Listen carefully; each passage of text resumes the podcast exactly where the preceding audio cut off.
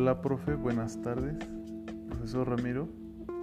Eh, aquí le estoy enviando mi reflexión sobre la educación en México. Primero, tomando el eje de la economía.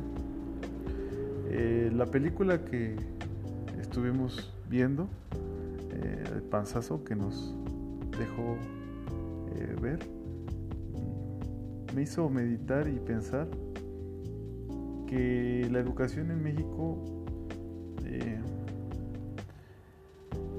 está todavía, ¿verdad?, en una situación muy carente de fondos. La infraestructura todavía es débil.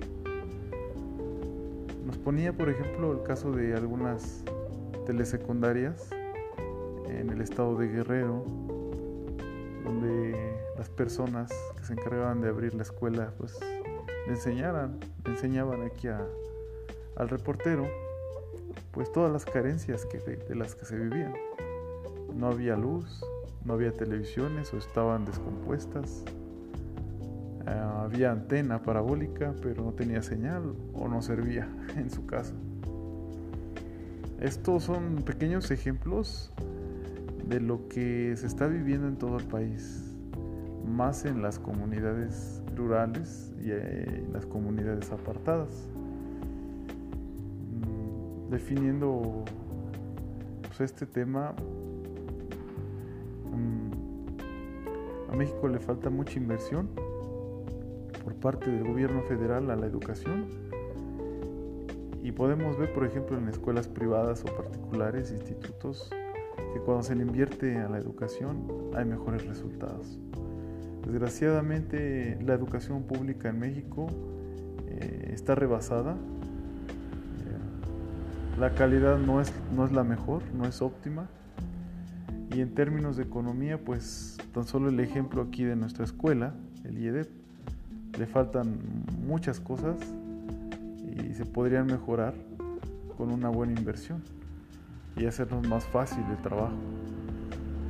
Eso es un pequeño ejemplo de cómo está nuestro país. La situación económica no es muy favorable, pero en comparación a años anteriores, pues están haciendo cosas poco a poco, gradualmente.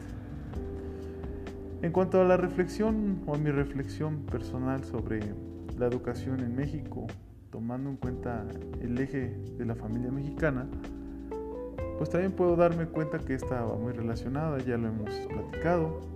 Eh, la primera escuela que tienen los niños y los adolescentes pues es su familia. De ahí lo llevan a, la, a la escuela, al colegio, ¿verdad? Donde los profesores, donde la guía de estudios y las materias que ven complementan esa educación.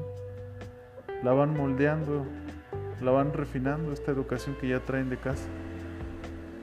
La familia mexicana es, es unida, tiene todavía fuertes valores, más en provincia,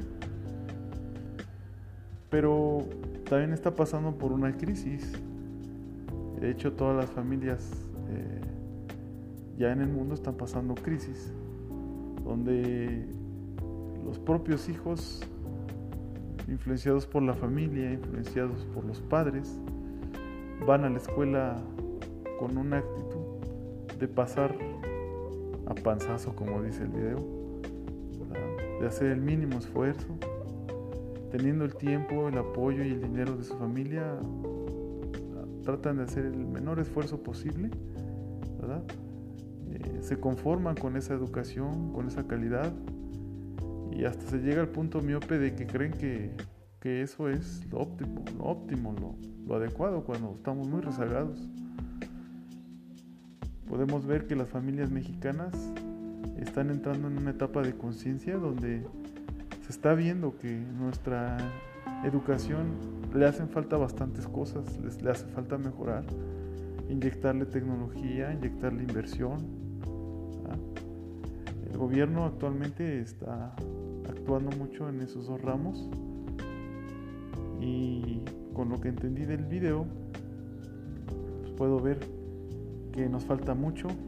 Tenemos que cambiarnos y quitarnos la idea la mentalidad que tenemos ahora todavía de pasar ahora sí haciendo el mínimo esfuerzo y de apanzazo y hacer conciencia que estamos muy por debajo de otros países que estaban a nuestro nivel hace unos pocos años. Estamos rezagando y eso es lamentable, preocupante. Y si no se toman acciones en estos momentos, eh, vamos a seguir cayendo en el rating y no sé, no sé hasta dónde vaya a parar esto. Bueno, profesor, esta es mi reflexión y se la mando.